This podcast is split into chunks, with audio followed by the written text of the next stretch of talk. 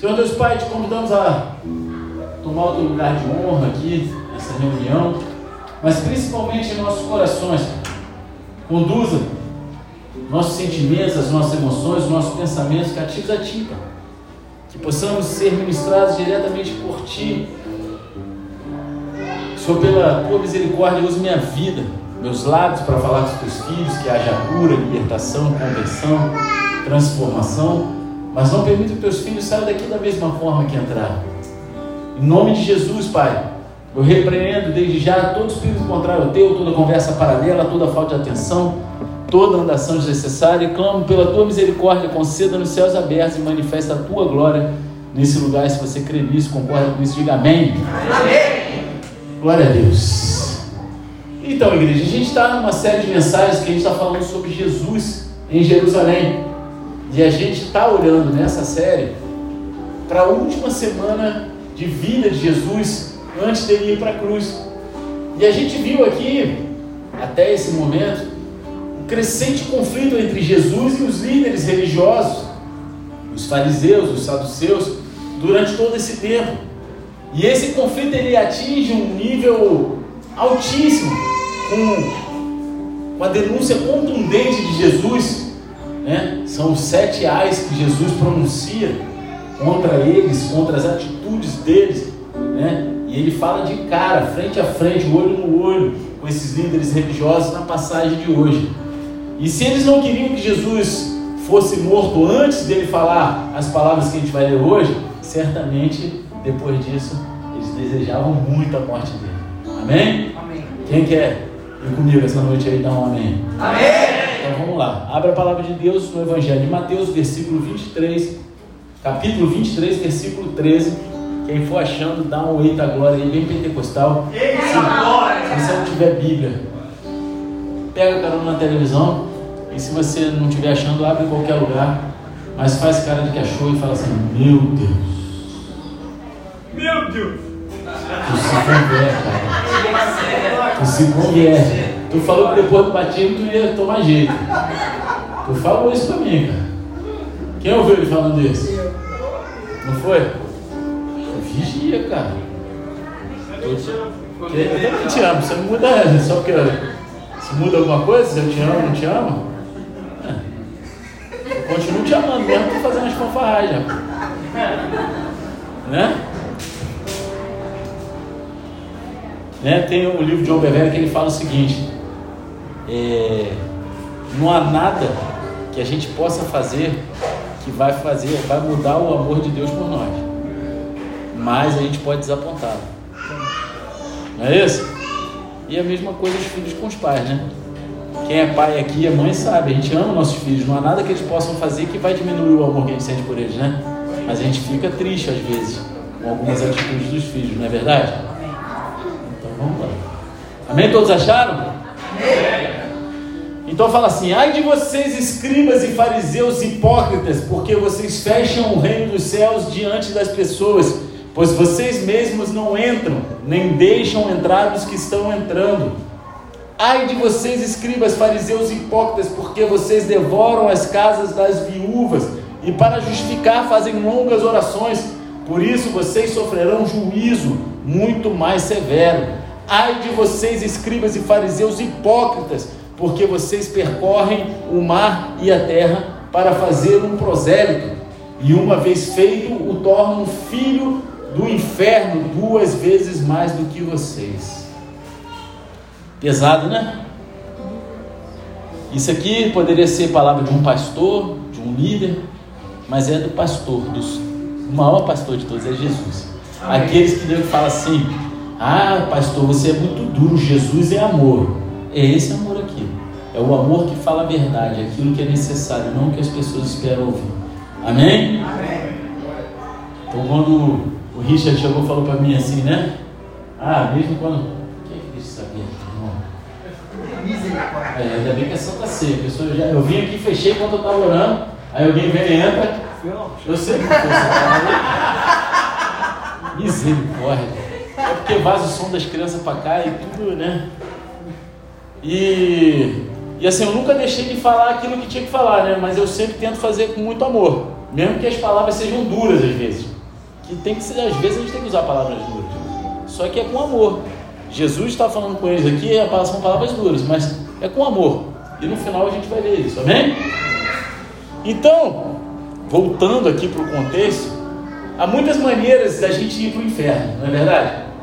Quem é, da, quem é mais antigo, assim, jovem há mais tempo como eu, né, existem mil maneiras de ir para o inferno. Invente uma.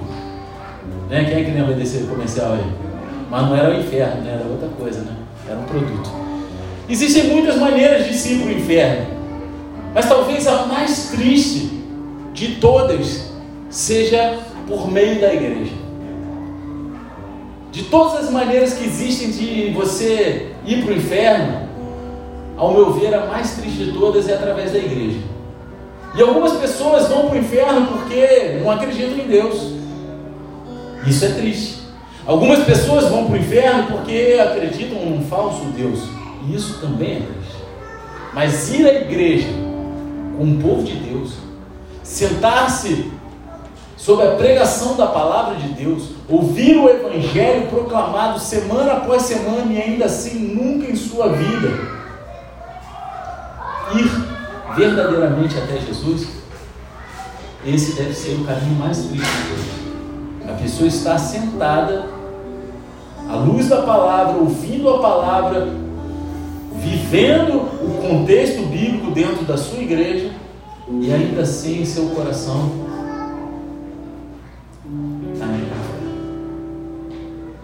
Jesus ele tem uma palavra para pessoas que vão para o inferno por meio da igreja.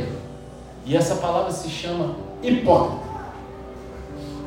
Aqueles que estão dentro da igreja e ainda assim estão a passos largos a caminho do inferno são chamados de hipócritas. Os líderes religiosos dos dias de Jesus, eles eram em grande parte hipócritas. E Jesus, ele vem aqui nessa passagem expõe a hipocrisia e uma série de confrontos diários, de problemas que ele pronuncia sobre os escribas e os fariseus. Jesus, ele começa abordando a questão da hipocrisia, falando das multidões e seus discípulos. Ele vem e os adverte sobre a hipocrisia dos líderes religiosos e ele nos diz várias coisas sobre os líderes religiosos. Agora, líderes de vocês se ligaram que são sete reais. Graças a Deus. Né? Vai ser doida essa cela Mas não tinha como fugir, né? O cara ficou doido, mas pega o que Deus vai falar mais e vai embora, né? E ele nos diz, Jesus ele usa essa passagem aqui para nos falar sobre várias coisas sobre esses líderes religiosos. Primeiro, ele nos diz para fazer o que eles dizem e não o que eles fazem. Uma parte que a gente não leu ainda, tá? Que a gente vai ler o capítulo todo. Então, lá no versículo 1 do capítulo 23, Jesus fala assim: a palavra fala assim: Então Jesus falou às multidões e aos seus discípulos: Na cadeira de Moisés se assentaram os escribas e os fariseus. Portanto, façam e observem tudo o que eles disserem a vocês, mas não os imitem em suas obras, porque dizem e não fazem, atam fardos pesados, difíceis de carregar e os põem sobre os ombros dos outros, mas eles mesmos nem com o dedo querem movê-los. Os escribas e os fariseus, eles eram responsáveis por ensinar e interpretar a lei de Moisés. A lei de Moisés, ela veio de Deus, entregue diretamente a Moisés. Deus foi e entregou a lei para Moisés. E então Jesus diz ao povo que você deveria fazer as coisas que os fariseus estavam falando. Pelo menos na medida que eles ensinaram e interpretaram corretamente a lei. Amém? Mas disse Jesus: não faça o que eles fazem, porque eles não praticam o que pregam. É incoerente aquilo que eles vivem e aquilo que eles falam. Tem algo de errado. Em outras palavras, eles eram Vamos lá, todo mundo junto para ficar bonito na gravação. Eles eram hipócritas. Agora sim. É, vou mandar editar. Tô brincando, não edita embora,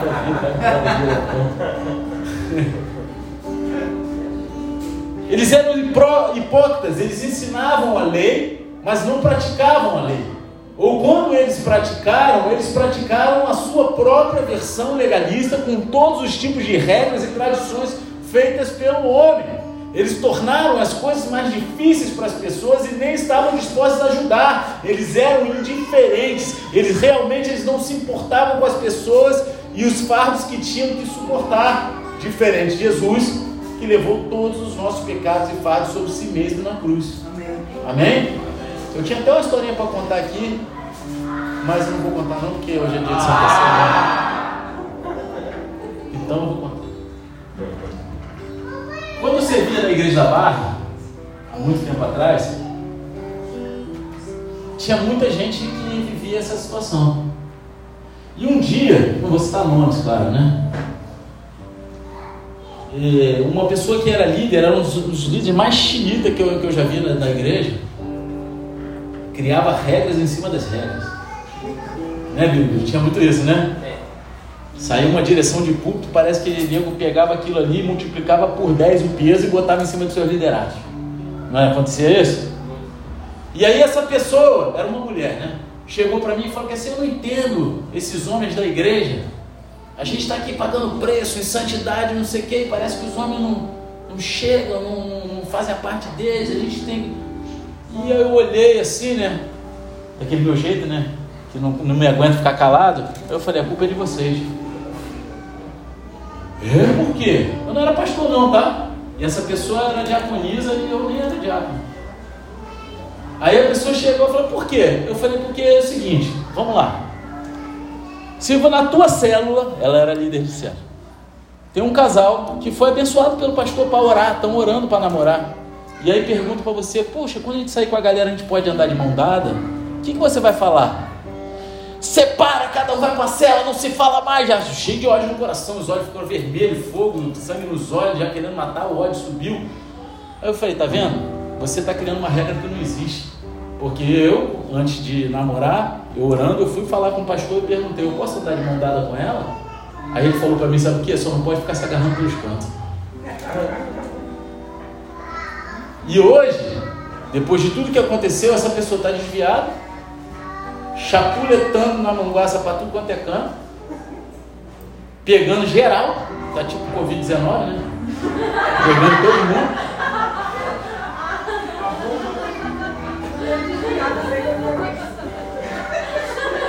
Hipócrita. Cria uma lei em cima de algo que foi direcionado que não é bíblico. É, acabou com o valor. Acabou com o valor.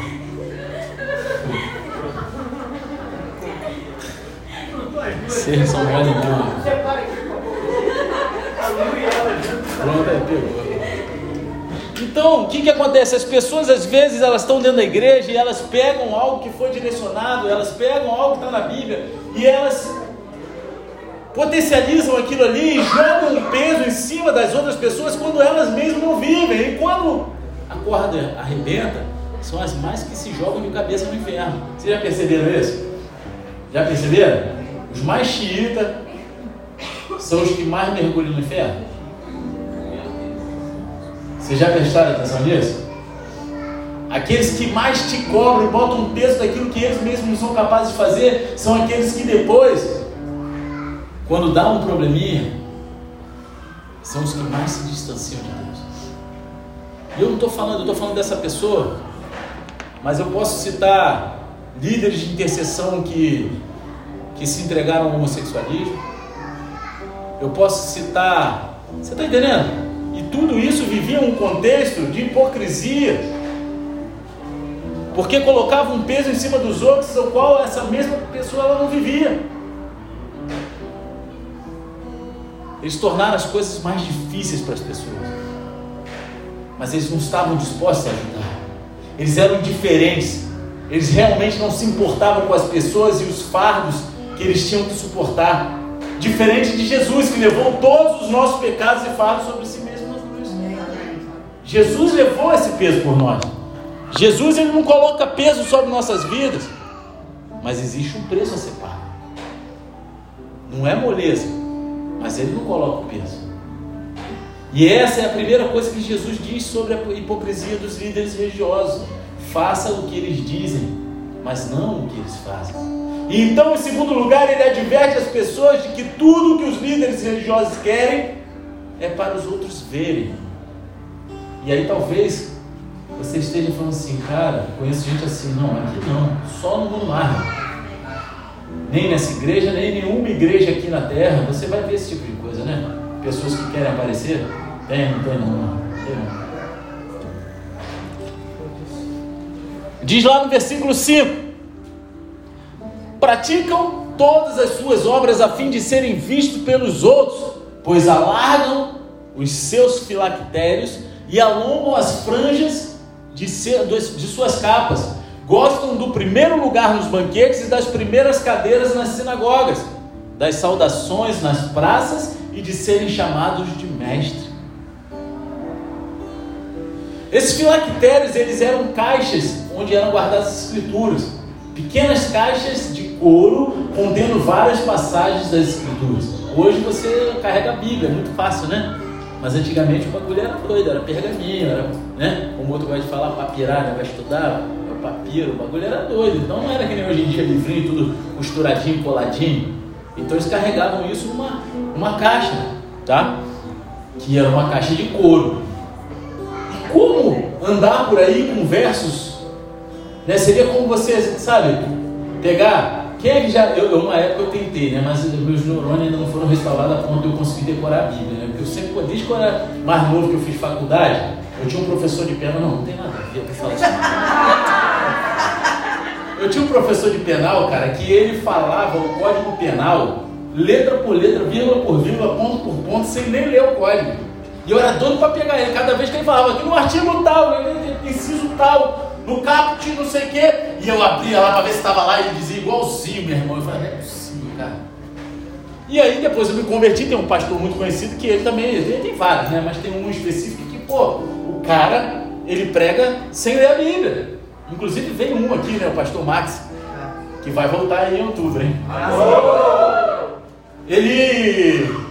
Pô, o cara prega sem Bíblia. Eu falei, cara, aí, só que esse pastor ele vende um negócio, um livro não é o pastor Max, não, é esse outro pastor. Ele vem de um livro que é como se fosse um pão diário e no final tem o método de, de, de, de decorar a Bíblia, né? Só que isso é muito bom para criança, é bom eu começar a fazer com meu filho agora, você que tem filho pequeno, vai fazer, porque é para mim, meu irmão. Mas é como se você pegasse, ele ensina você fazer cartões de memória para memorizar com os versículos chaves, mas é como se você pegasse um cartão desse e fizesse um cartão de 3 metros por 5 metros e ficasse andando pela rua com ele, o que você vai fazer? Eu estou decorando a palavra de Deus, sou super espiritual, mostrando para todo mundo. É isso que eles estavam fazendo. Exceto que Jesus diz que os fariseus ampliaram seus filactérios, seria como se você carregasse os seus versos de memória no cartaz para todos verem. Como se você andasse com, com um outdoor preso na tua testa, gigante, para todo mundo ver que você está decorando a Bíblia, tentando decorar a Bíblia. Mas não é isso que agrada ao Senhor. As franjas em suas vestes, elas foram ordenadas na lei, como um lembrete pessoal dos mandamentos de Deus. É o tal do talit. Amém? Todos conhecem talit? Talit. Amém? Quem conhece é, é, um, é um manto onde que os judeus usam né? E eles põem sobre a cabeça para orar. E ali eles têm um monte de franjinha, um monte de nozinho e tal. Eu podia ficar falando aqui horas sobre esse talit que eu me amarro, do, do que significa, mas não é o foco. Então, exceto o que os fariseus fizeram com suas borlas, desejassem que todos os vissem. Porque eles faziam aquele negócio gigante, eles aumentavam tudo para ficar bonitão, aquele negócio, sabe, chamativo para todo mundo ver, cara, esse cara é espiritual mesmo. Esse cara aí, meu irmão, joelho de camelo, a rota brasa, né? língua de fogo, né? joelho de camelo. Eles gostavam do lugar de honra nos banquetes. Eles gostavam dos assentos mais importantes E eles gostavam, eles adoravam ser recebidos em locais públicos e chamados de rabi. Eles gostavam disso. A palavra rabi, né, vem de rabino, ela significa literalmente meu grande. Meu grande. Então seria como se as pessoas viessem até você em público e te cumprimentassem: Ó oh, meu grande mestre! E eles gostavam disso. Eles se sentiam bem. Eles não se sentiam constrangidos com aquilo. Eles até incentivavam que as pessoas fizessem isso. Basicamente, eles eram exibidos. Se eles tivessem hoje é, Instagram, né? Imagina, eles iam ser aqueles caras ostentação lá, né? Aqueles caras arrastam para cima, entendeu? Ficar mostrando, olha como eu sou espiritual. Aí filmar ele orando no monte.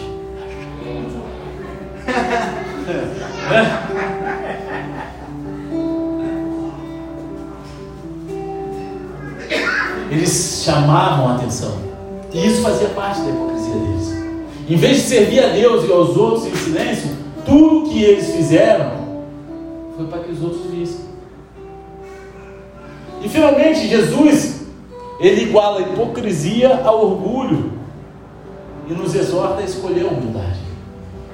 Em Mateus 23, versículo 8 ao 12, diz assim: Mas vocês não serão chamados de mestre, porque um só é mestre de vocês, e todos vocês são irmãos. Aqui na terra, não chame ninguém de pai, tá? entre, entre aspas, tá? Porque só um é pai de vocês, aqueles que estão nos céus.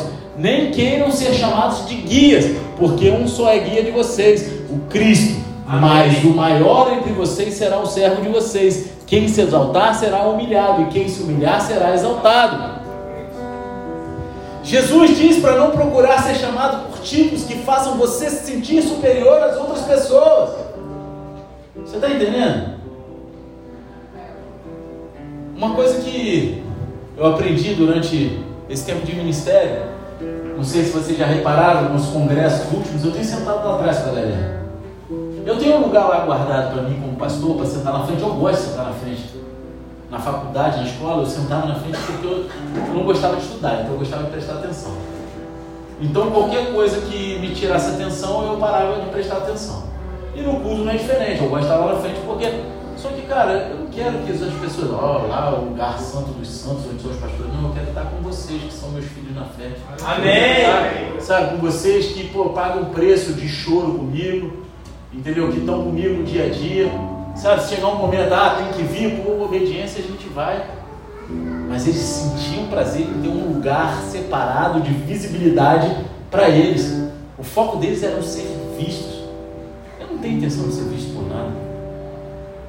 Ah, na hora que chama, ah, todos os pastores vêm aqui na frente para orar. Eu vou, saio lá de trás e vou. Dá a banda num, dá a banda no outro. E cai não são, caiu não, eu dei banda mesmo, vamos.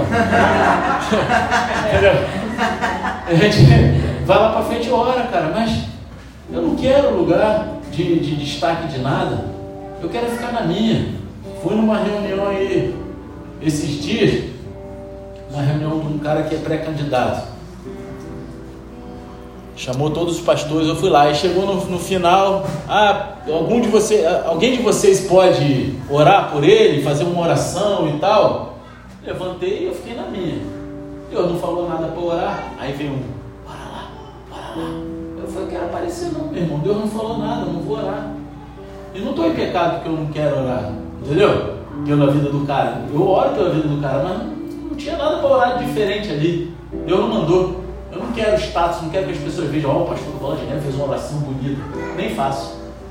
Tenho até dificuldade de orar em público. Você está entendendo? Tem dificuldade. Mas aí levantou um lá, pô, eu, eu, quase que eu puxei o dicionário no celular para entender o que o cara estava falando. Bonito pra caramba, não, não sei se ele estava fazendo para aparecer, não, não posso julgar o cara. Mas meu irmão, cada palavra difícil, que sei lá, meu irmão, doideira. É.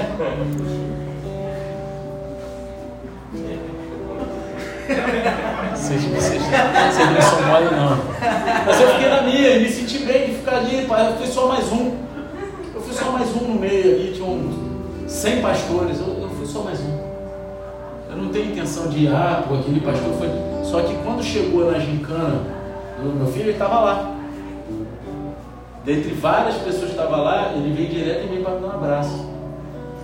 Então, cara, você não precisa se colocar em posição de estar, querer aparecer, porque se Deus quiser que você seja lembrado, que você apareça, é Deus que vai fazer você aparecer. Amém. Ele Amém. foi lá e falou: Pô, você aqui, irmão, e me deu um abraço.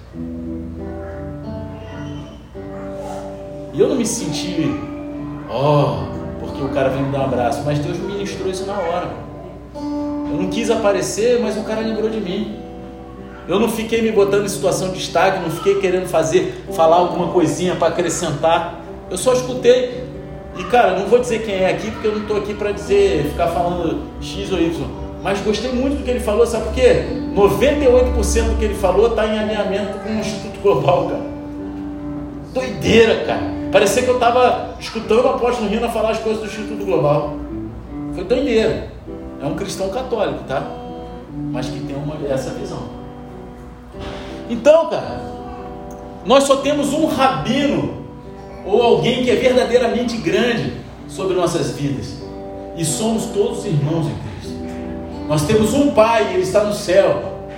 Mas isso não significa que você não possa chamar o seu pai de pai, porque ele é o seu pai aqui na terra. Isso não significa que você não deva chamar aquele que, que acompanha a tua vida na fé como seu pai na fé. Não. Mas nós temos um verdadeiro Pai, o nosso Pai está no céu. Ele é o nosso verdadeiro Pai.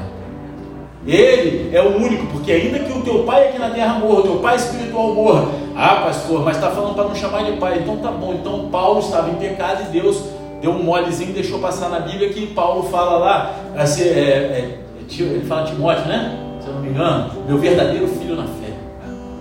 Pô, se o cara é verdadeiro filho na fé dele, é porque ele é pai na fé do cara. Amém? Amém? Precisa ser muito, entendeu? Porque também tem a galera que gosta de desconstruir umas situações. Agora, se eu forço a barra para você me chamar de pai, eu estou errado, porque eu estou querendo um lugar de honra que não é meu. Ou eu conquisto essa paternidade, ou eu não sou ninguém. Paternidade ela não é imposta, ela é conquistada. Você cuida, você acompanha, você passa ensinamentos, você está ali do lado no momento que a pessoa precisa. Você é um pai espiritual. Você está entendendo? É a mesma coisa. Às vezes a pessoa perde o pai, ou o pai é ausente, mas tem um homem lá que cumpre, né? A mulher, a tua mãe casa de novo, ou né, tem um tio que ele cumpre o papel de pai do teu lado, te ensinar, te corrigir. Ele é um pai para você, pode chamar de pai.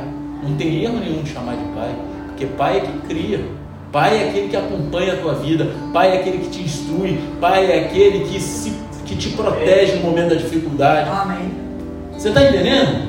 Esse é o Pai, só que o nosso verdadeiro Pai mesmo, que não precisa conquistar, ele já conquistou, porque Ele que nos criou. Ele está no céu. A gente tem um mestre, só um mestre. E ele se chama Jesus Cristo de Nazaré. Amém. Amém. Amém.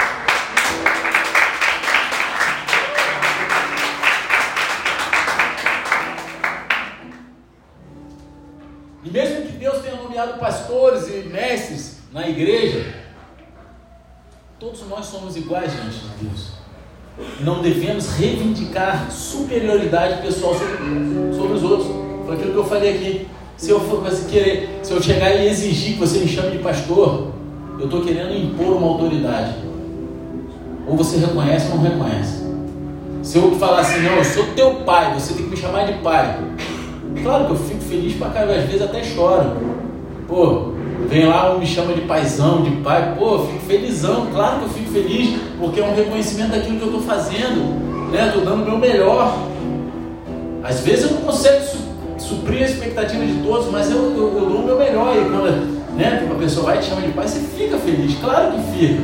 Mas eu querer exigir isso seria um erro. Seria um erro, porque somos todos iguais. Agora, a cobrança sobre os mestres, sobre os pastores, vão ser maior. E a gente não deve reivindicar essa superioridade pessoal sobre as outras pessoas. O pastor ou o mestre, ele só tem autoridade enquanto ele estiver apresentando com precisão a palavra de Deus. enquanto ele estiver exercendo com precisão tudo aquilo que está dentro da palavra de Deus. Jesus diz para a gente não se sentir merecedor disso, porque não somos merecedores. Em vez disso, lidere servindo. Amém. Sirva. Quem se exaltar será humilhado, e quem se humilhar será exaltado. Amém. Então, essa é a nossa primeira parte. Jesus ele aborda a questão da hipocrisia. Amém? Amém. E em seguida, Jesus ele pronuncia sete ais, sete calamidades, sete problemas sobre os líderes religiosos. E essas são algumas das palavras mais duras de Jesus registradas para nós nas Escrituras. Se você ler a Bíblia toda, você vai ver que essa, acho que essa é a parte da Bíblia que contém as palavras mais duras de Jesus. Seis vezes Jesus chama os caras de hipócritas, cinco vezes chama de cegos, e eles também, ainda também chama eles de tolos, serpentes e filhos do inferno. Eita! Tá bom ou tá ruim? Aí, pô, se estiver irritado na rua, chamar um cara de circunciso filisteu, inimigo da minha alma, filho de Belial, É. A gente não está acostumado a ouvir Jesus a se dirigir às pessoas dessa maneira. A vida inteira, né, infelizmente, há um grande erro. E eu não estou aqui para falar mal de religião, não. Eu cresci no catolicismo, mas eu cresci no catolicismo aprendendo que existia um Deus que castigava. Deus castiga, Deus castiga. E a gente acaba criando duas imagens de Deus que são, assim, inexistentes. A gente é gerado numa sociedade onde ou Deus castiga ou Deus é um bobalhão amoroso que releva toda patifaria e baboseira que você faz. E essas duas imagens criadas de Deus para nós, nas sociedades, dentro da igreja e fora da igreja, são imagens mentirosas.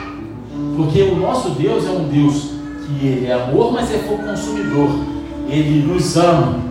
Só que a Bíblia fala que ele repreende aquele que ele ama. Amém. E a repreensão é algo que muitas vezes é duro. Ninguém se sente muito feliz por ser repreendido, mas é necessário. Se não fossem as repreensões, acho que 99% da população seria do PCC e do Comando Vermelho estaria fazendo um monte de besteira. Porque desde novinho é não, aí a criança vai testando a gente. Não, não, e repreendendo. Só que se o pai não faz isso dentro de casa, o filho vai tomar um piau na rua. E eu prefiro eu corrigir meu filho dentro de casa do que ele depois de velho ser corrigido pela polícia na rua. Eu quero que ele honre a polícia. Não tenha medo. Tá entendendo? Essa é a história. A gente não está acostumado, Jesus, a ver e descer a pua em cima da galera. Claro, também a gente não estava acostumado com Jesus virando as mesas no templo e amaldiçoando a figueira, não é verdade? Mas ele também fez isso, está na Bíblia. Talvez Jesus ele faça essas coisas com mais frequência do que a gente pensava, não é verdade? Talvez Jesus seja tão duro, mais duro do que a gente imaginava que ele fosse. Talvez ele não seja esse bobalhão que ah, Deus é amor, Deus conhece meu coração e está tudo bom, vamos embora fazer um monte de besteira. Talvez Jesus não seja esse que você criou dentro da tua mente, dentro do teu coração. É interessante notar que Jesus ele nunca se dirigiu às pessoas comuns desse jeito. Né? As pessoas comuns que eu digo, pessoas que não têm título, pessoas que não estão no cargo de liderança. Ele reservou essas palavras mais duras para os líderes religiosos e aqueles que praticavam a hipocrisia. Então, o que são esses sete problemas, esses sete ais? A gente vai olhar para cada um deles, um por um, e ver se podemos estar caindo em algumas dessas armadilhas que os fariseus caíram. Amém? Vocês querem comigo um por um? Amém. Vocês querem que pule algum? Não. Se, se for falar quero, eu faço, vocês são cretinos.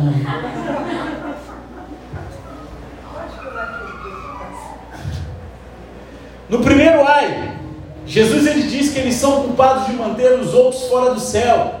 E esse é o pecado do falso ensino. Fala assim no versículo 13: Ai de vocês, escribas e fariseus hipócritas, porque vocês fecham o reino dos céus diante das pessoas, pois vocês mesmos não entram e nem deixam entrar os que estão entrando. Os fariseus, eles não ensinavam a verdade sobre Deus ou Cristo. E não só isso, mas eles adicionavam todos os tipos de requisitos à lei. Eles colocavam, assim como foi falado agora há pouco, um peso maior sobre aquilo que já estava na Bíblia. Eles criavam tradições humanas em cima de leis que não tinham nada a ver com a vontade de Deus. É ruim o suficiente sentir falta do céu, mas manter as outras pessoas longe do céu é um pecado ainda maior. Você dificultar, colocar barreira para as pessoas entrarem no céu.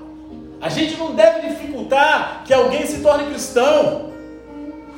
Ó, oh, meu irmão, você tem que se converter, mas você tem que largar essa bebida, essa droga. Você tem, claro que tem.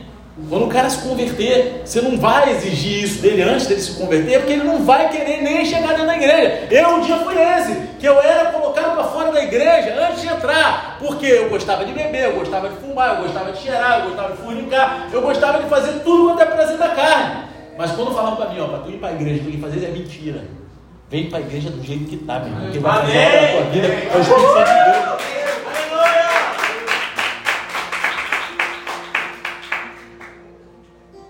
É Deus que vai fazer a obra na tua vida. É Deus. Não são homens que vão obrigar você a parar com nada. A gente não deve dificultar que as pessoas se tornem cristãs. Há uma velha piada sobre a pessoa que tentou se juntar a uma determinada igreja. Isso aí é, é piada de, de, pastor tradicional. Eu escutei de um amigo meu, tá? Você não vou falar, não. Você não então, tinha um cara que ele queria fazer parte da membresia de uma igreja. Mas ele frequentava, ele fazia tudo, mas toda hora ele era recusado para ser aceito no corpo de membros daquela igreja. E ele foi para casa e orou sobre essa situação. Ele botou o joelho no chão e falou: Jesus, poxa, eu queria tanto fazer parte daquela igreja.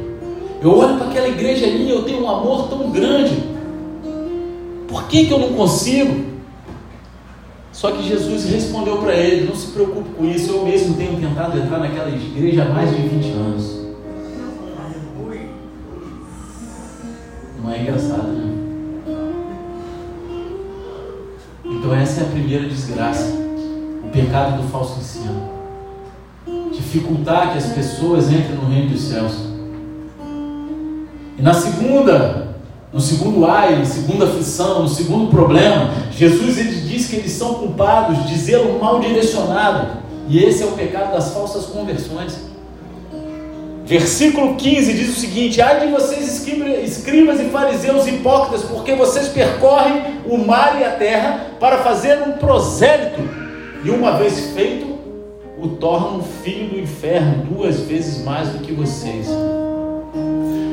Os fariseus eles tinham muito zelo, mas foi um zelo mal direcionado. Eles trabalharam duro para se converter, mas estavam se convertendo a si mesmo e não a Deus. E como resultado, os seus convertidos, eles acabavam pior do que começavam. Gálatas 4,18 diz o seguinte: É bom ser sempre zeloso pelo bem e não apenas quando estou com vocês. Os fariseus eles eram culpados de zelo mal direcionado que resultou em falsas conversões. É por isso que quando você chega numa igreja onde um líder, um líder cai em pecado, falha e ela some todo mundo, apesar do cara ser corrigido, colocado de banco, apesar de tudo, todo mundo some da igreja. Porque eu vivi isso. Você não viveu isso? A gente viveu. A gente, o Biro, a gente estava na igreja numa época que o, o antigo pastor caiu o pecado. E a igreja ficou doida. Por quê? As pessoas não estavam convertidas de verdade. Eram falsas conversões, elas eram convencidas. Mas muitos da culpa disso eram de líderes fariseus, líderes hipócritas. Porque a igreja não é minha, a igreja é do Senhor. E se Deus falou que você tem que estar aqui, ainda que eu vacile, ainda que eu líder de céu vacile, então Deus vai tratar, vai tirar, vai botar outro no lugar e você permanece. Porque aqueles que permaneceram e saíram, 90% hoje são pastores. Não é verdade?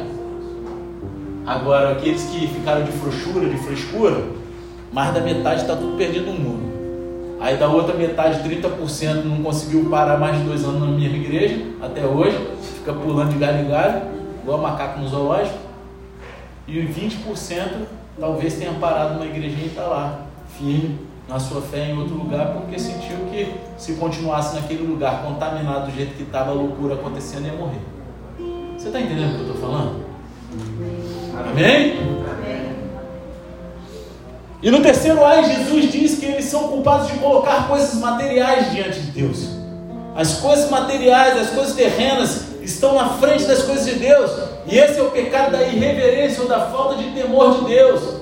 Mateus 23, 16 ao 22 diz o seguinte: Ai de vocês, guia de cegos, que dizem: Se alguém jurar pelo santuário, isso não tem importância, mas se alguém jurar pelo ouro do santuário, fica obrigado pelo que jurou. Seus tolos cegos, qual é mais importante, o ouro ou o santuário que santifica o ouro? E vocês dizem: se alguém jurar pelo altar, isso não tem importância, mas se alguém jurar pela oferta que está sobre o altar, fica obrigado pelo que jurou. Cegos, qual é mais importante, a oferta ou o altar que santifica a oferta? Portanto, quem jurar pelo altar, jura por ele e por tudo que está sobre ele. Quem jurar pelo santuário, jura por ele e por aquele que nele habita. E quem jurar pelo céu, jura pelo trono de Deus e por aquele que está sentado no trono. Amém.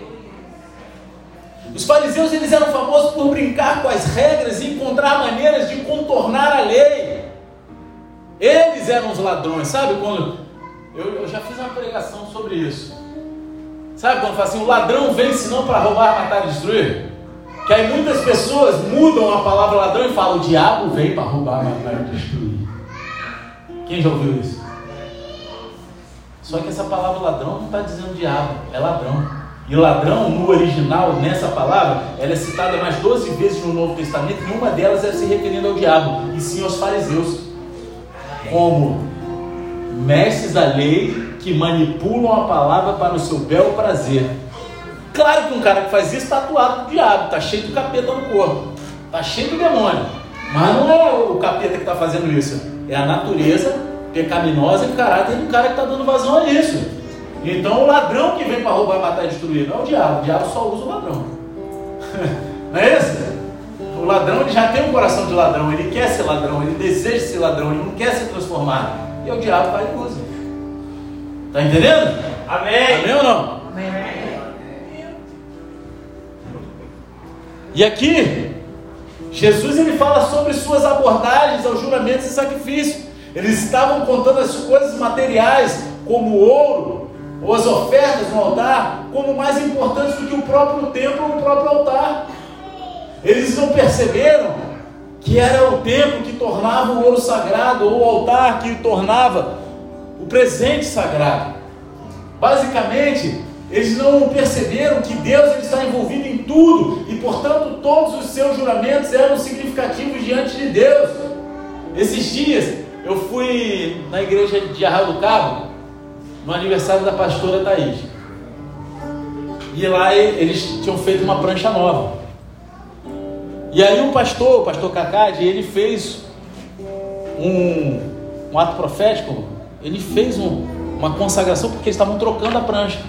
E aí ele pegou a prancha antiga, botou e desconsagrou ela. E falou: agora ela já serviu o propósito dela. E aqui ela não é mais um, um, um tecido consagrado para uso de Deus. E ele consagrou a nova.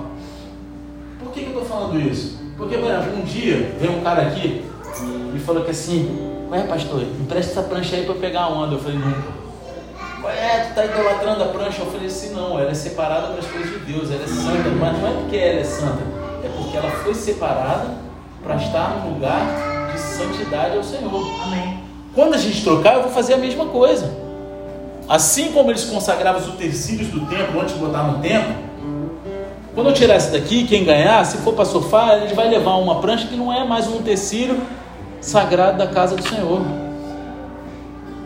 Ah, você pode consagrar a Deus para você usar na, na água? Pode, consagra em nome de Jesus. Se quiser que eu ore por você, eu oro. Quem ganhar.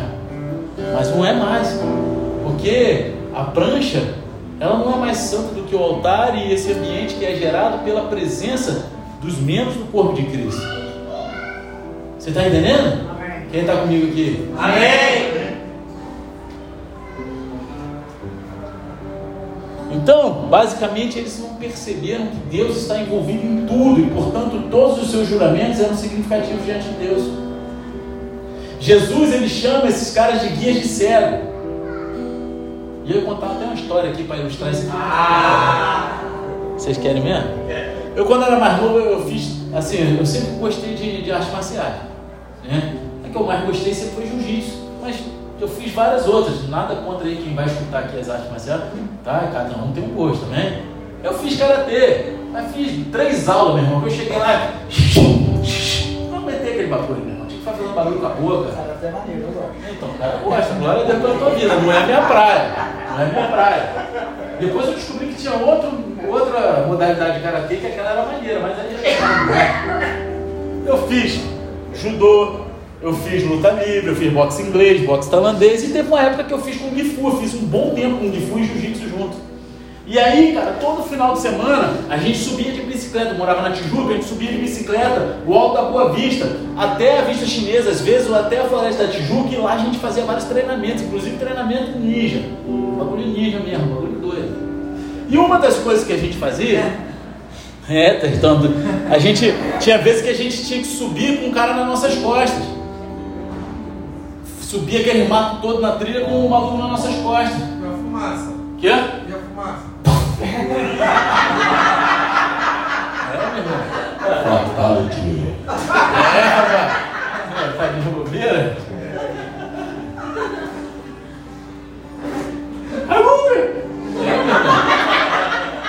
Aqui é o poder do céu.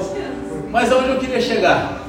Às vezes, o, o, o cara que era o nosso professor, o que, ele fazia? Ele botava a venda nos olhos de um e o outro ia pelas costas empurrando para subir a trilha. E o cara que tinha na frente, ele tinha que ir se guiando, confiando no de trás e boladão, né?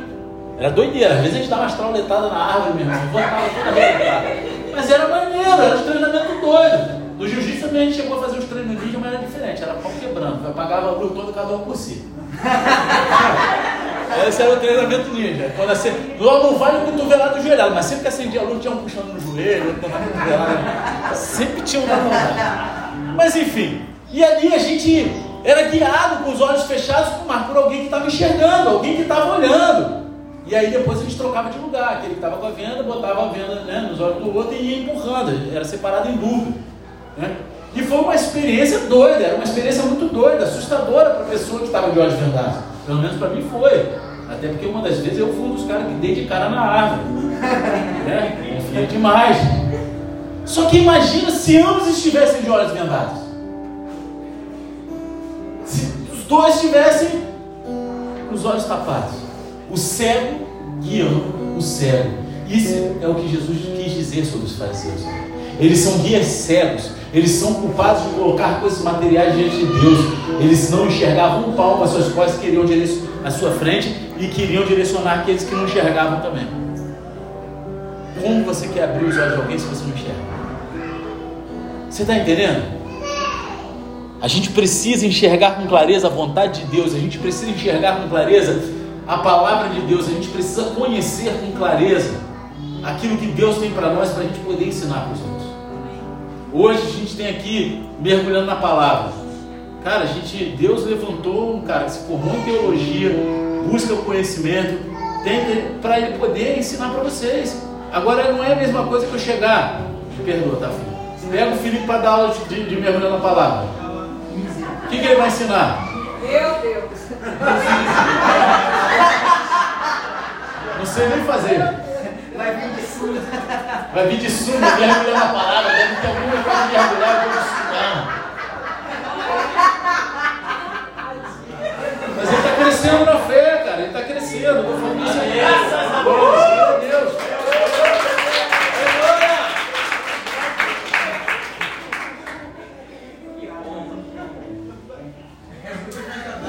Não esqueci de tu não, Rodrigo. Não esqueci de tu não. Está guardado que é teu. Eu sei. O Giovanni tá já está Ai.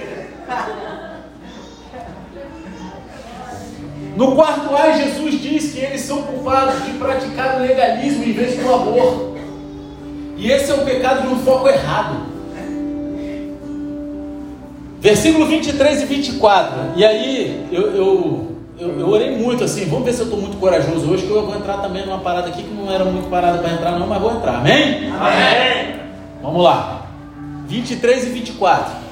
Ai de vocês, escribas e fariseus hipócritas, porque vocês dão o dízimo da hortelã e do endro e do cominho, e desprezam os preceitos mais importantes da lei, a justiça, a misericórdia e a fé. Mas vocês deviam fazer estas coisas sem omitir aquelas. Guias cegos, coam um mosquito, mas engolem um camelo.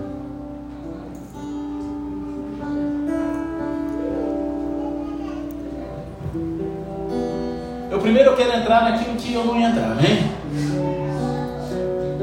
Porque muitos falam assim, bate no peito. Dízimo é coisa do Antigo Testamento, não é coisa do Novo Testamento, esquece. Aqui Jesus está falando amplamente, abertamente. Jesus não precisa falar 30 vezes para que se torne algo que é, é para ser cumprido, amém? Amém. Se ele falou uma vez, é lei, amém?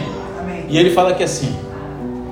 Vamos interpretar um pouco esse texto, tá? Quem quer ir comigo? Amém. Se isso dói teu coração, tampa os ouvidos, fala lá, lá, lá, não ouve e continua vivendo a tua vida, amém? Fique em paz. Só que ele fala assim: hipócritas, porque vocês dão o dízimo da hortelã do, do cominho e desprezam os preceitos mais importantes da lei, a justiça, a misericórdia e a fé. Mas vocês deviam fazer essas coisas sem omitir aquelas. Ou seja, Jesus está falando: vocês dão o dízimo, maneiro. Mas vocês deixam de exercer a justiça, a misericórdia e a fé. Mas vocês devem fazer uma sem omitir a outra. Ele está falando: vocês devem dar o dízimo sim. Mas não devem deixar de fazer aquilo outro. E muitos usam assim: não, mas dízimo é coisa do Antigo Testamento. É, então, quando o diabo entrar na tua casa, não lê Salmo 91, não, tá? Não lê, não, porque é Antigo Testamento.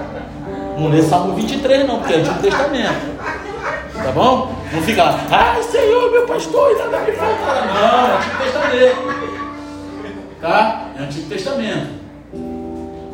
Porque a gente escolhe aquilo só que apraz o nosso coração. Ah, pô, não, isso aqui, não, eu escolho qual parte da Bíblia, meu irmão. Ela toda, uma comunica com a outra, e uma é o cumprimento da outra. Uma é sombra de uma e outra é o cumprimento da outra. Amém? Amém. Agora a gente vai para a parte que, que é culto mesmo. Os fariseus, eles, eles eram formados nos menores e nos maiores, amém? Eles eram meticulosos, em seus dízimos. Eles faziam tudo ali de uma maneira que era para parecer, para ser religioso. Mas eles negligenciavam os assuntos mais importantes da lei. Jesus diz que eles deveriam ter feito duas coisas. Jesus os retrata pesando cuidadosamente as suas ervas e especiarias, contando cada grão para entregar o dízimo e a oferta. Porque quando aquele que já entregou o coração para Jesus, ele não fica fazendo cálculo para devolver o dízimo. Ele vai e separa antes de pagar todas as contas, porque ele sabe que aquilo não é dele, é de Deus. Ele devolve. Mas aqueles caras, eles meticulosamente, eles pesavam grão por grão, erva por erva, faziam tudo para, sabe? No entanto, não se trata de pesar as suas ervas, mas de pesar o seu coração. Aprendemos anteriormente no Evangelho de Mateus que o amor é o cumprimento da lei. Os fariseus eles são culpados de praticar o legalismo amor. Eles não estavam preocupados em amar as vidas, e sim em cumprir cerimônias para mostrar para as pessoas que eles eram maiorais. Onde eles faziam tudo aquilo para aparecer com hipocrisia e não com coração. E é por isso que eu falo aqui. Eles entregavam o dízimo. E eles entregavam grandes quantias porque eles eram ricos. Só que eles entregavam para aparecer. Enquanto aquela viúva, ela deu de tudo que tinha, ela não fez cálculo. Tinha mais no coração dela envolvido. Deus ele não está interessado em qual o valor, ele está interessado no quanto o teu coração está, envolvido. Amém. Sabe, quando você se doa para amar alguma vida, para dar atenção, para dar um abraço, dar um carinho, falar algo que vai transformar a vida daquela pessoa. Porque não adianta você fazer parte de um ministério na igreja, cumprir escala, ser fiel no dízimo, se você não ama as vidas. Se as pessoas que trabalham com você não conseguem enxergar Jesus nas suas atitudes. As pessoas olhavam para os fariseus e tinham pavor. Elas queriam, ou elas queriam bajular os fariseus para terem lugar de destaque junto, ou seja, eram outros fariseus, ou eles, saíam, eles fugiam dos fariseus. E esses são os primeiros quatro problemas, os primeiros quatro A's. Agora a gente vai para os cinco, seis e sete. Amém? Amém. No quinto A, Jesus diz que eles são culpados de limpar apenas o exterior, e esse é o pecado de preocupação com as aparências. Ai, versículo 25. Ai de vocês, escribas e fariseus hipócritas, porque vocês limpam o exterior do copo e do prato, mas estes, por dentro, estão cheios de roubo e de glutonaria. Fariseu cego, limpe primeiro o interior do copo, para que também o seu exterior fique limpo. Por isso que tu chegar na casa do homem de Deus, as panelas só estão limpas por dentro. Vocês não entenderam a piada.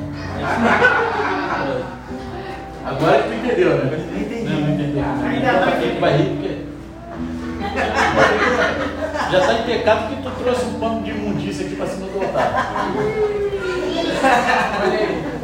Olha aí. É, porque quando eu, quando eu era do mundo, a gente brincava que o homem que é homem só lava dentro do prato, dentro da panela, porque é a parte que usa, a parte de fora não interessa, né?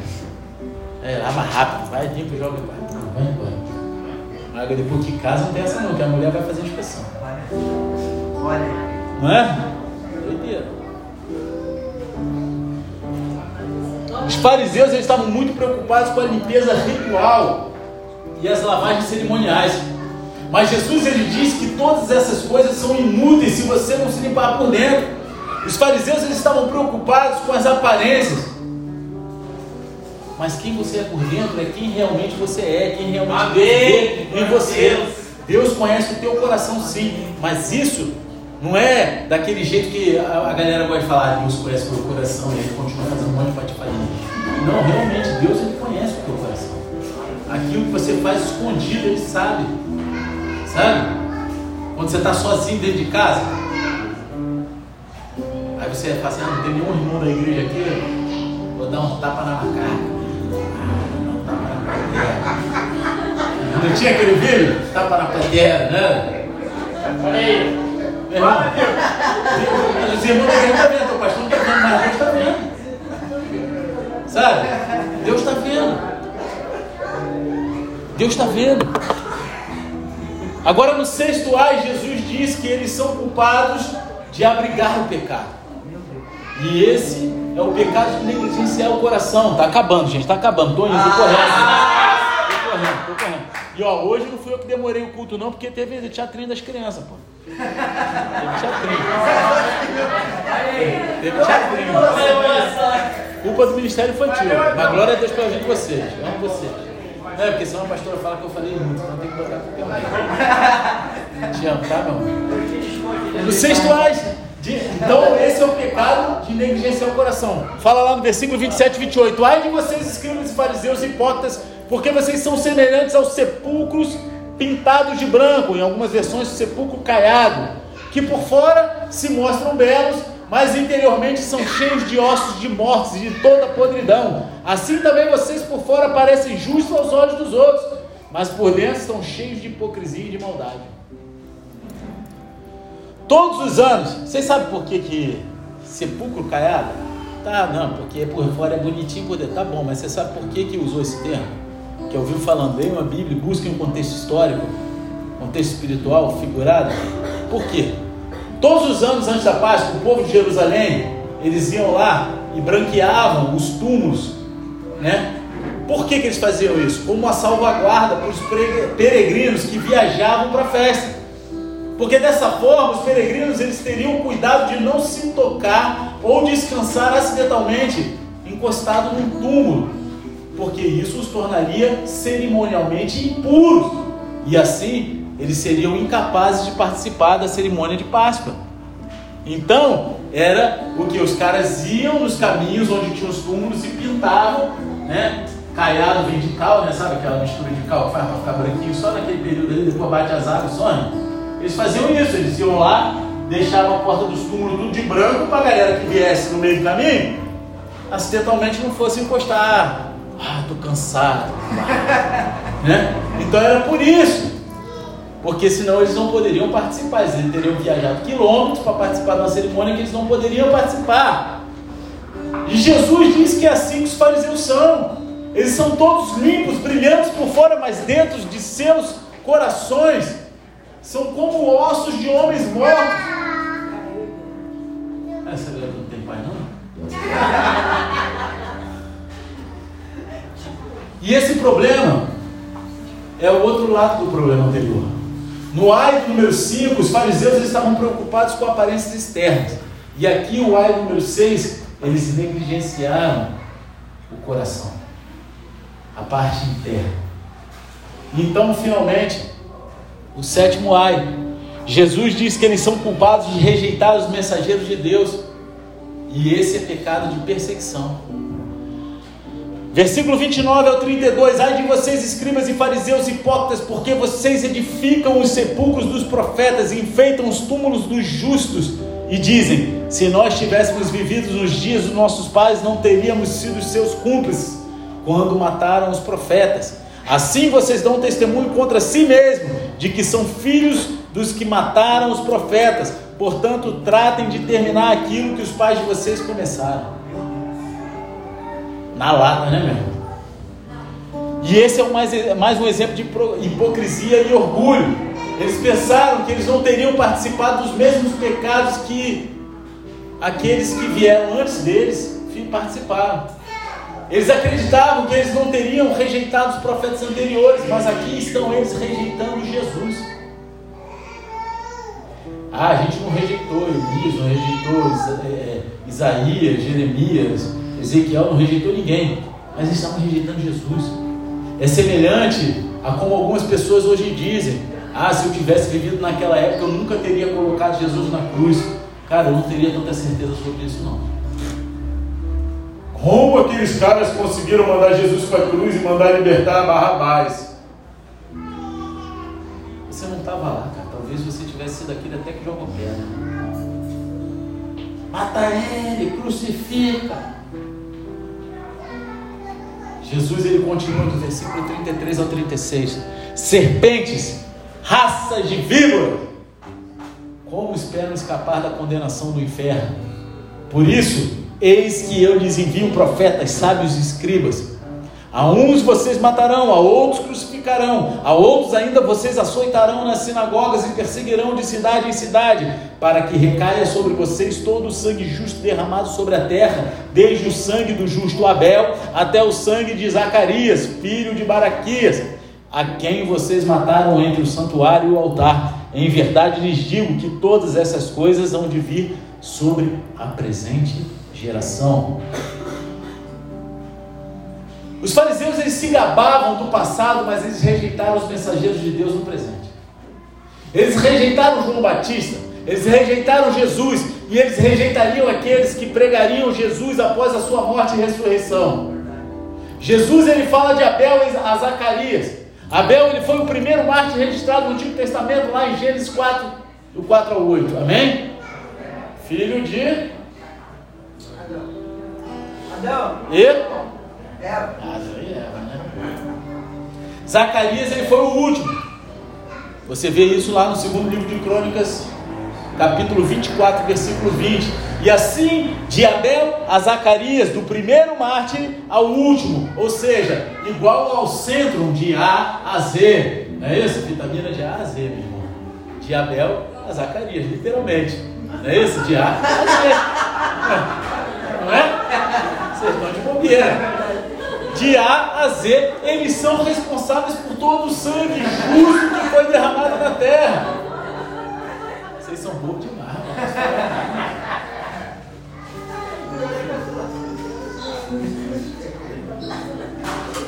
Mas por que isso, pastor? Porque eles vão crucificar o Messias, Filho de Deus, o justo que foi enviado para ser o Salvador. E assim, Jesus pronuncia essas sete desgraças sobre os escribas e fariseus. Ser culpado de uma dessas coisas já seria ruim o suficiente. Agora imagina ser culpado de todas essas sete situações. Não é de admirar que Jesus tenha falado tão duramente com os líderes religiosos.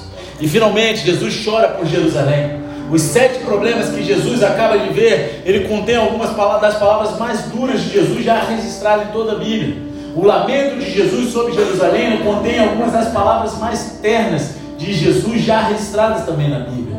Os dois estão conectados um ao outro. Esse lamento final nos mostra que Jesus ele falou todas as desgraças contra os fariseus com um tom de compaixão e com um desejo de seu arrependimento, conforme eu falei agora há pouco. Jesus não falou isso querendo arrebentar os caras, ele queria que os caras se convertessem, ele queria que os caras olhassem para aquilo e falassem: Cara, eu não posso mais viver essa verdade, eu tenho que mudar a minha história, eu tenho que mudar minha vida. E talvez você esteja aqui hoje, sabe, vivendo um desses sete problemas, uma dessas sete, ou talvez a tua mazela seja outra, e Jesus ele está te repreendendo, mas não para que você vá embora da igreja, não para que você desista, mas para que você olhe e fale: Cara, eu quero fazer o caminho de volta, eu quero viver a verdade em Cristo. Glória a Deus.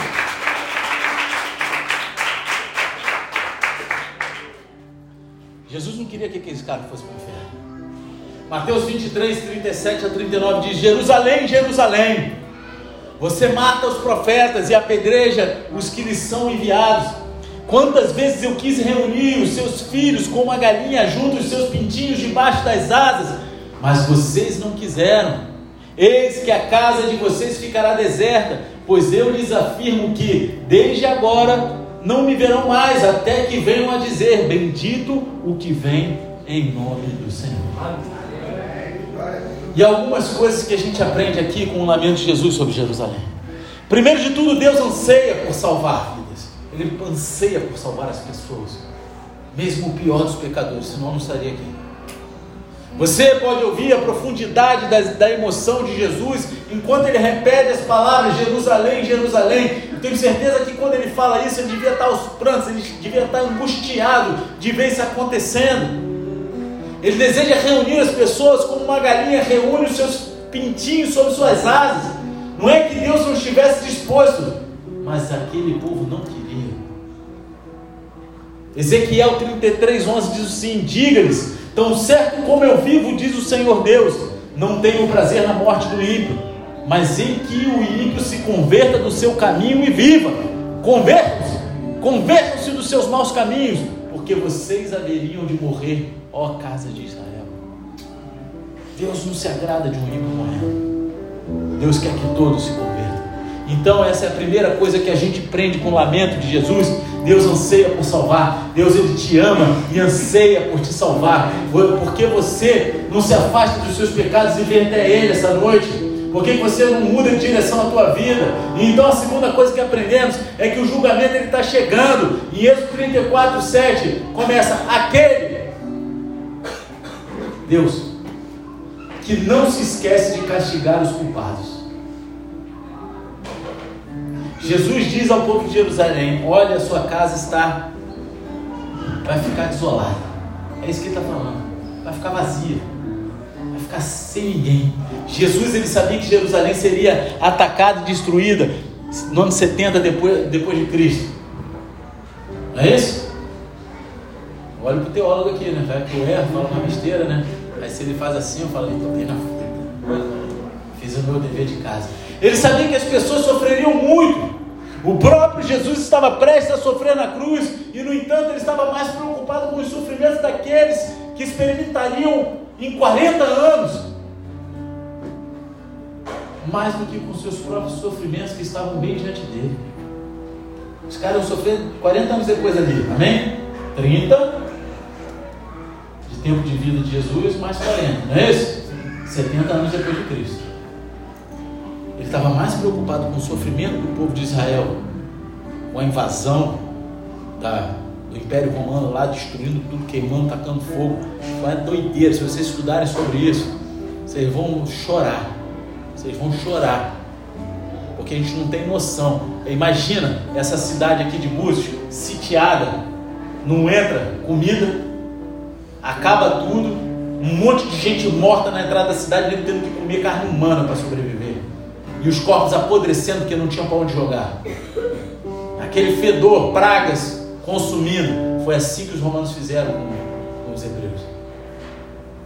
A gente não tem noção. E Jesus estava mais preocupado com tudo isso que eles iam passar 40 anos depois do que aquilo que já estava prestes a acontecer com ele na cruz. E finalmente Jesus lhes diz: Vocês não me verão novamente até que digam: Bendito aquele que vem em nome do Senhor. Cristo, ele está retornando. E esse vai ser o tema dos dois próximos capítulos em Mateus.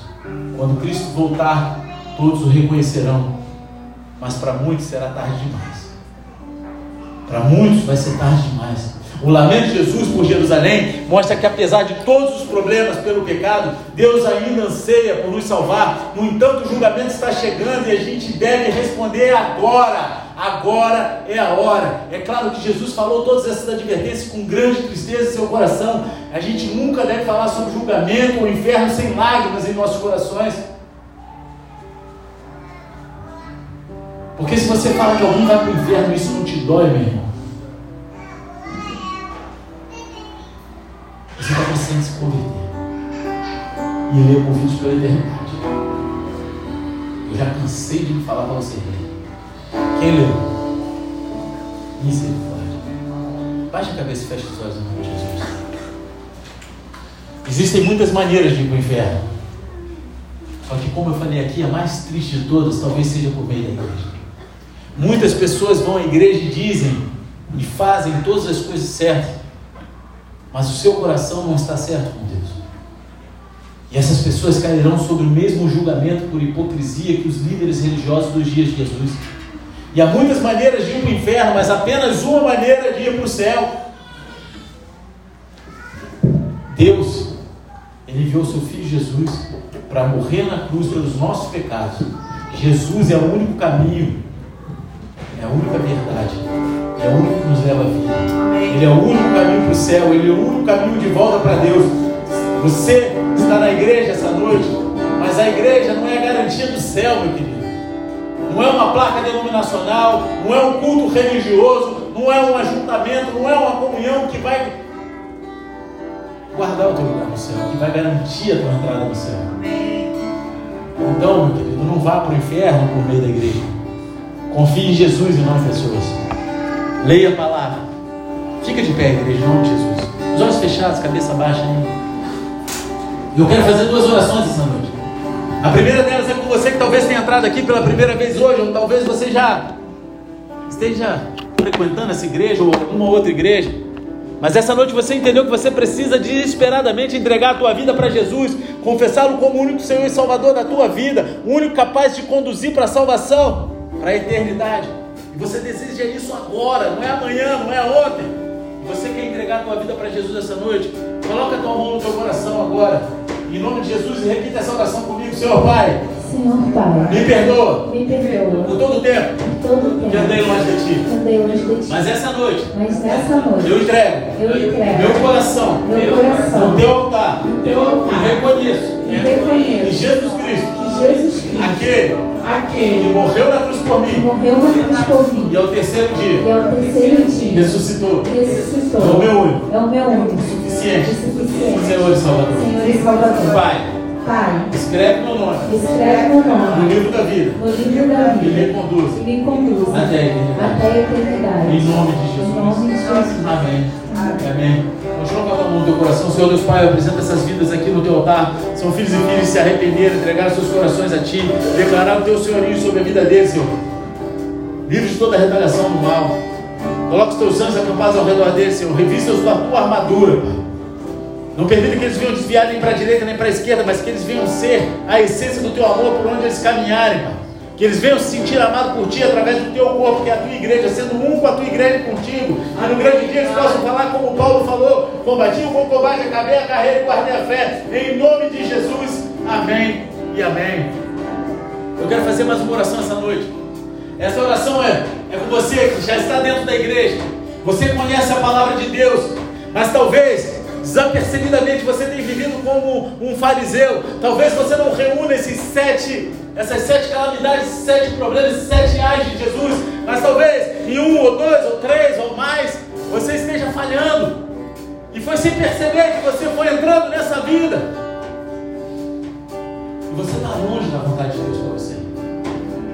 Mas Deus, Assim como Jesus, frente a frente com os fariseus, ele não tinha vontade nenhuma que aqueles caras fossem para o inferno. Deus, ele parou esse culto para falar com você que ele quer mudar a tua história, ele quer transformar o teu coração de dentro para fora, ele quer que você enxergue as suas falhas, as suas dificuldades, não como um impedimento de você entrar no céu, mas como o lugar onde você vai dar um impulso para a vontade do coração de Deus novamente. Sabe o fundo do poço, quando você não tem mais para onde você encosta no fundo e você volta. E Deus ele quer usar a tua mazela, o teu ar, a tua dificuldade essa noite para isso. E se você sabe que você precisa disso, sai do teu lugar agora e vem até aqui à frente em nome de Jesus. Deus ele quer mudar a tua história, ele quer abrir as portas do céu para você. Isso quer dizer que ele vai se escancarar e deixar ela larga para você entrar. Mas quer dizer que ele vai fazer você entrar no eixo para você poder conquistar o céu para a tua vida. Então sai do teu lugar, não viva como um fariseu, pregando algo e vivendo outro. Não viva como fariseus, os escritos, colocando peso que não existe. Muitas vezes você exige, coisas que você não consegue, que nem estão na Bíblia. Sai do teu lugar. Foi aquilo que eu falei no último culto de domingo. Cara, quem está falando aqui não pastor, é Deus. Eu não me esqueço de ver pessoas que eu sei, porque muitos eu cuido, que estariam precisando. Conhece o teu coração, Ele sabe o teu interior, e Ele sabe o que você precisa. Então, quando você sabe que você tem que sair do teu lugar, para você declarar para Deus, para o inferno, para onde, para demônios, principais e potestades, que você precisa transformar essa área da tua vida, mas você não faz. Imagina a tristeza. Assim como Jesus estava triste e clamou diante de Jerusalém, falou Jerusalém, Jerusalém. Hoje ele está citando o teu nome aqui falando, até quando? Até quando não sai do teu lugar? Não vergonha. Quebra isso agora na tua vida e vem até aqui, porque Deus ele quer mudar a tua história essa noite. Enquanto a gente esse louvor em nome de Jesus. E nada vai